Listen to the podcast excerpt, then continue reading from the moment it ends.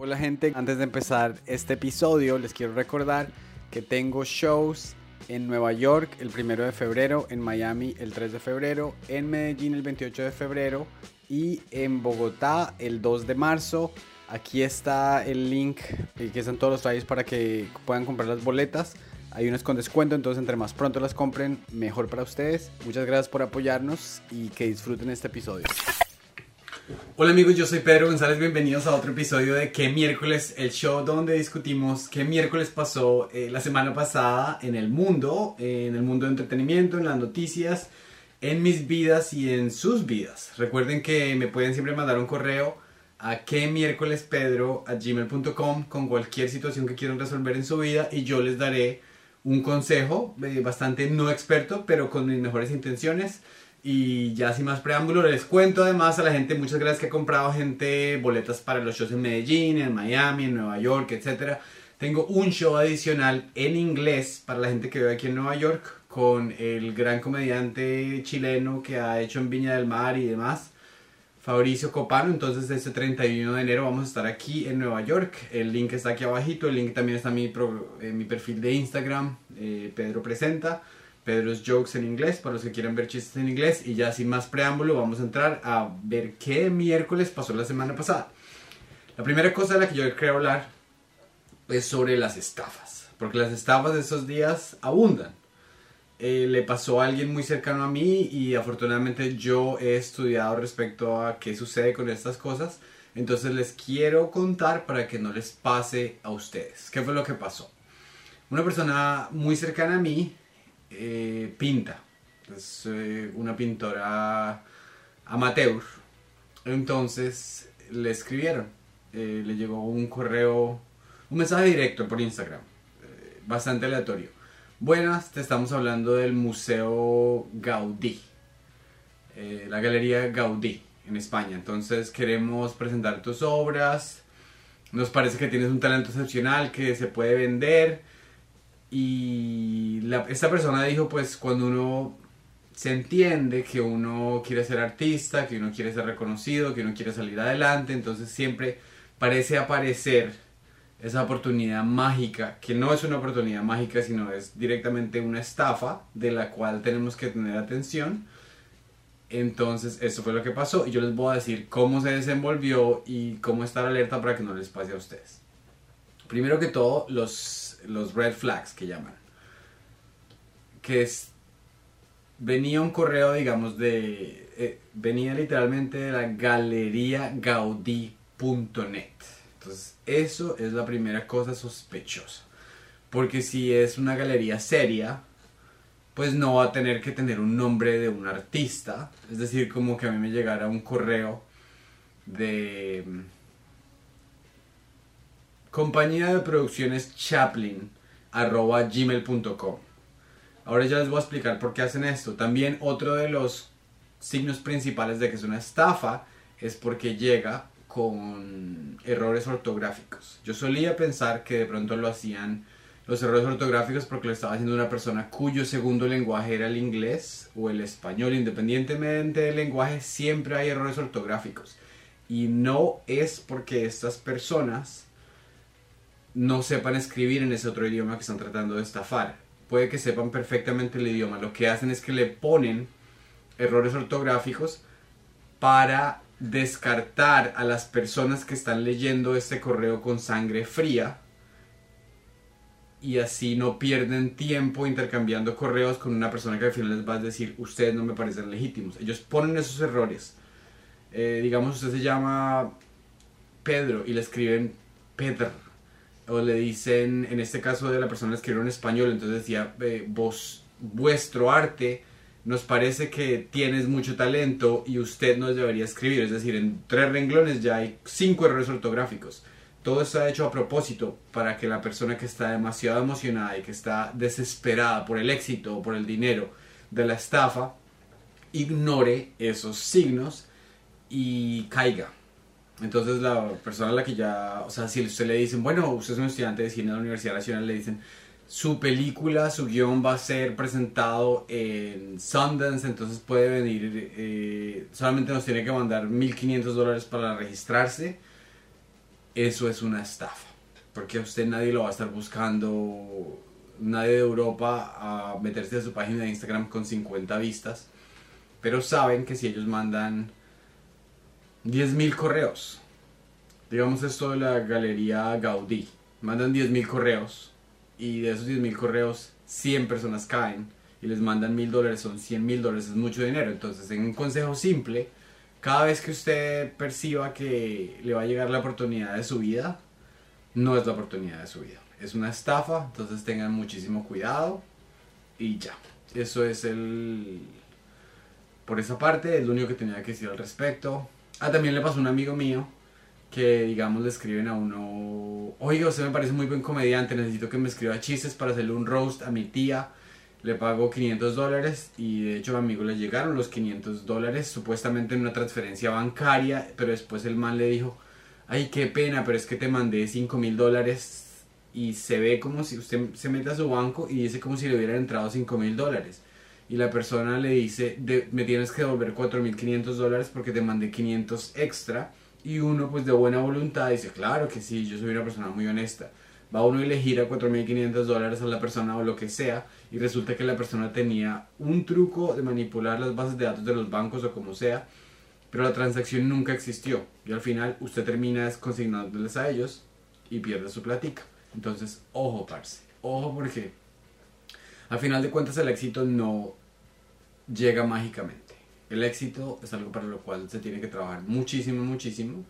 Y eh, esos años, a veces décadas, que toma uno para llegar a la cumbre son necesarias. Es muy difícil encontrar un prodigio. El reconocimiento internacional no llega fácil. Entonces, antes de empacar, la próxima vez que le ofrezcan un trabajo de modelo en Japón, o se está recién graduado de finanzas y le dicen, no, aquí en Europa le tenemos el mejor trabajo del mundo, cuidado porque de pronto están traficando gente o simplemente robándole el dinero. Y ya, algo muy interesante que aprendí también este miércoles es que no es fácil encontrar un buen sicario.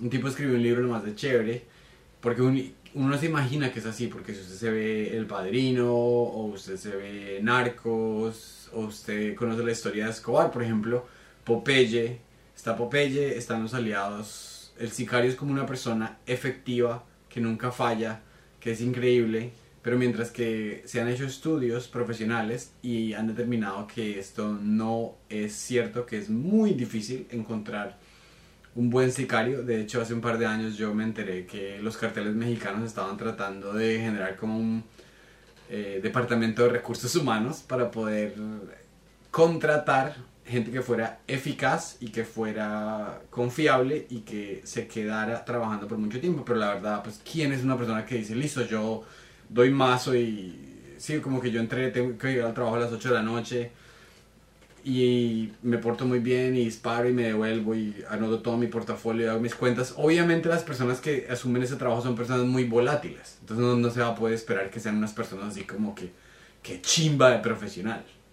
Y de hecho, una prueba de que no son las personas más brillantes ni las personas que más planean cosas en la vida, un sitio de alguien creó una página electrónica de parodia que se llama rentahitman.com que quiere decir alquilounsicario.com y el, el FBI flagueó esa página pues porque les como que tenía las palabras crimen etcétera etcétera.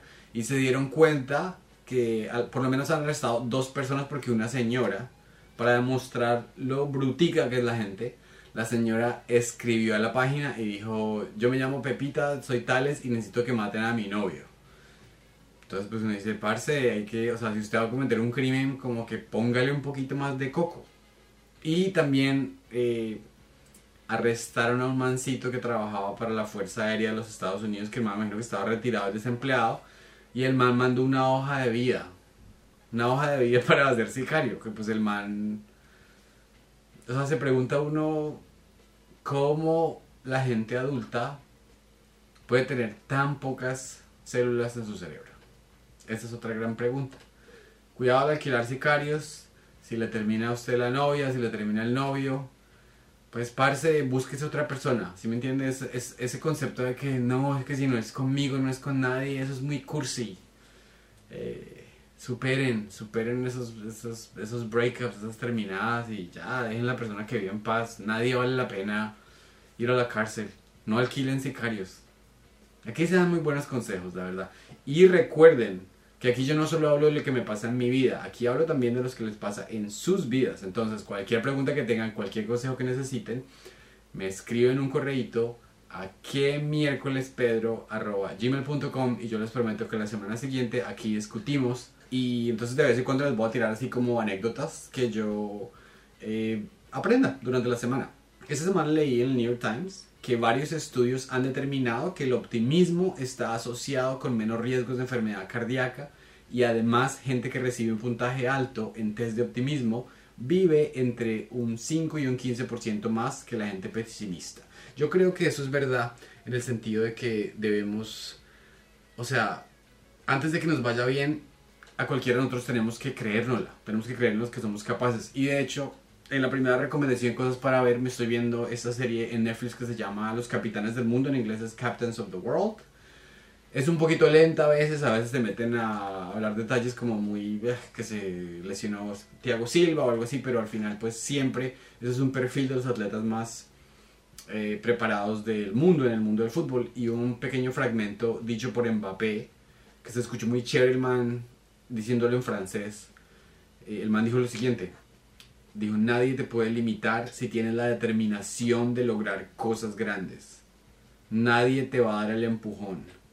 Tú tienes que convencerte de que puedes mover montañas. Eso me pareció muy chévere.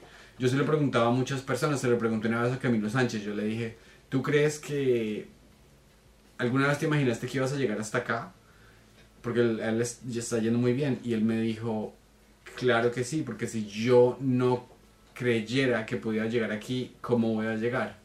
Entonces es verdad, parce, si usted quiere ser profesional en lo que sea, van a pasar a veces 5, a veces 10, a veces 15 años antes de que una persona venga a decirle que sí. Usted tiene que decirse que sí a sí mismo por 15 años y aunque le lleguen mil cartas de rechazo cuando usted manda su cuento, cuando usted se presenta haciendo stand-up, cuando usted escribe sus canciones, así le digan que no mil veces, si usted tiene como ese fuego dentro del corazón para seguir adelante, pues siga, porque nadie se lo puede apagar a menos de que usted les dé permiso y ya. Eh, ahorita que estoy haciendo mucho ejercicio me he dado cuenta de las endorfinas que uno genera cuando hace ejercicio me pareció súper chévere esto que he estado haciendo últimamente. Porque digamos yo voy a clase de boxeo, ¿cierto? Entonces en el boxeo pues usted está eh, haciendo combinaciones con el profesor y con tales y usted siempre duda. Usted tiene, digamos, tiene 5 segundos para hacer la combinación y usted se la sabe en su cerebro. Pero si usted deja que le, esa pequeña hormiguita que, que le diga aquí como que no, usted no puede, no puede, se va a equivocar, se va a equivocar. Si usted deja que esa hormiguita le gane y lo convenza, el profesor le viene y ¡pum! Usted pierde. Entonces me di cuenta, lo mismo me pasa en yoga, lo mismo me pasa en ping pong, que usted está así tratando de tener como el equilibrio. Está tratando de tener el equilibrio y de pronto hay voces negativas en su mente que le dicen que usted no va a poder y que usted se va a caer. Son voces muy interesantes porque si usted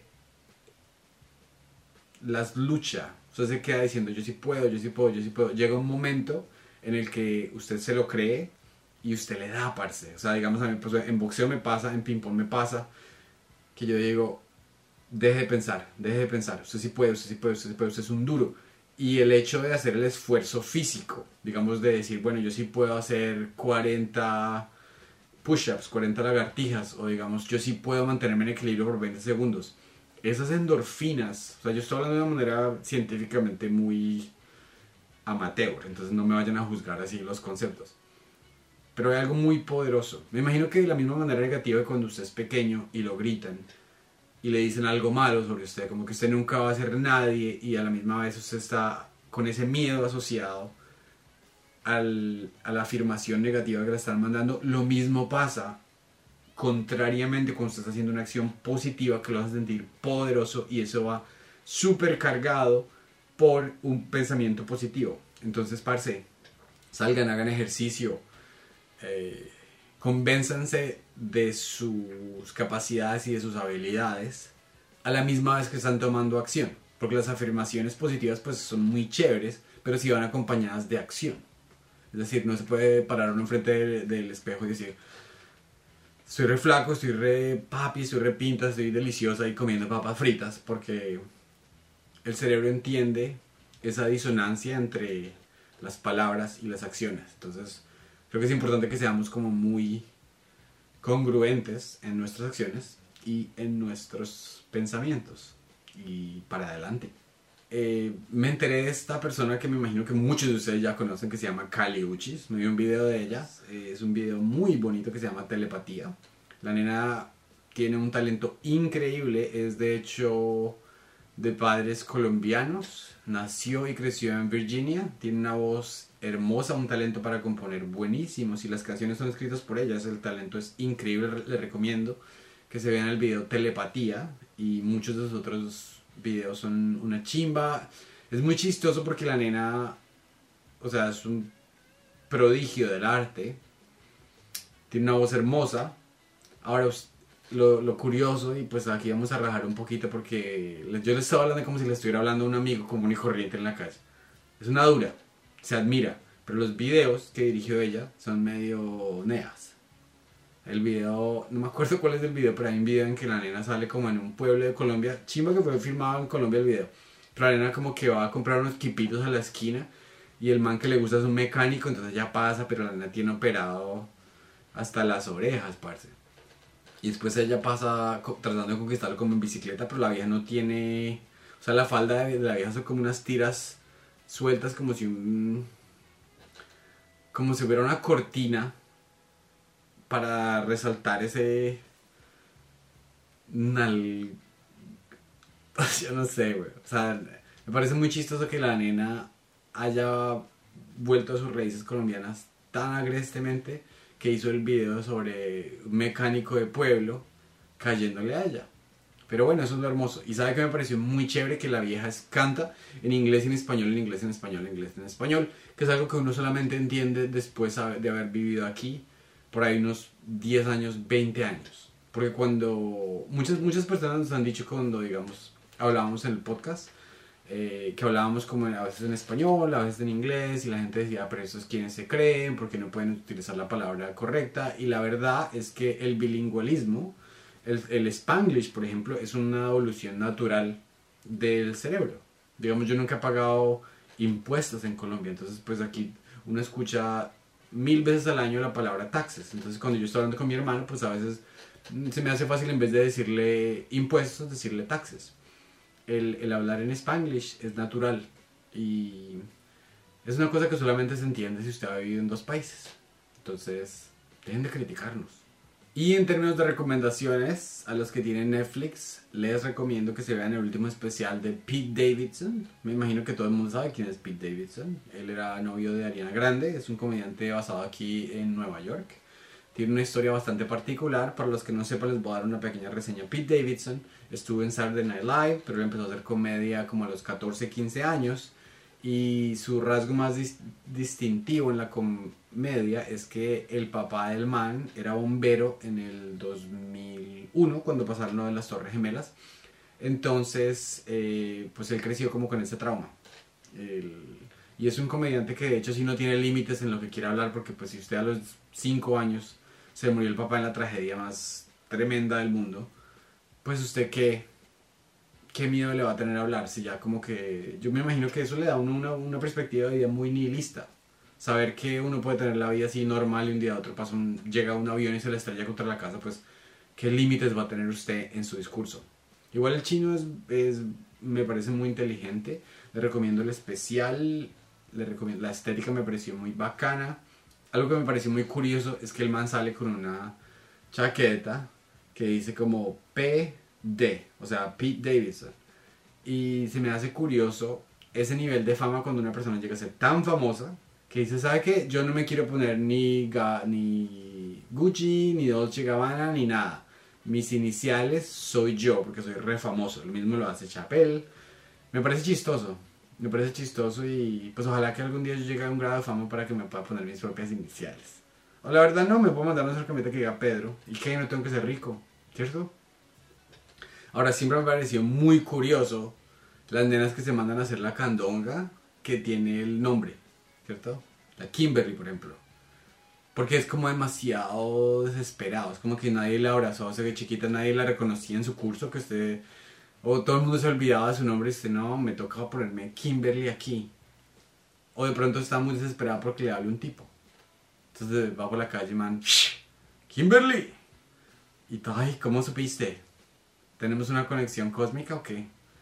Y man, no, pues parce, te lo pusiste ahí desesperadamente para que yo te hablara, ¿no?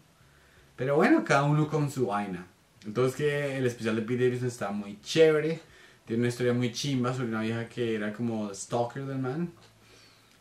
Que no hacía sino acosarlo. Y después el man le puso una orden de, de alejamiento. Y la vieja cambió de, de víctima. Entonces ahora se volvió por allá el stalker de Jack Harlow. Y después Pete Davidson empezó a hacer un juego ahí como de humor.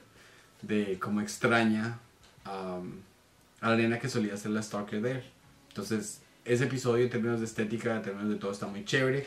Espero que lo vean, espero que se pillen también los videos de Caliuchis y recuerden que cualquier asunto que ustedes quieran que yo les dé consejos, simplemente me escriben a que miércoles pedro gmail y yo el próximo miércoles, aquí estaremos todos los miércoles, les voy a dar una respuesta con mis mejores consejos de manera no profesional. Les agradezco mucho por haber sintonizado aquí, ya sea en YouTube, ya sea en Spotify y nos vemos la próxima semana. Recuerden las personas que tengo tours en Colombia, en Estados Unidos y toda la información la pueden encontrar en el clic de aquí o en mi bio en Instagram. Gracias por conectarse y nos vemos pronto. Chao pues.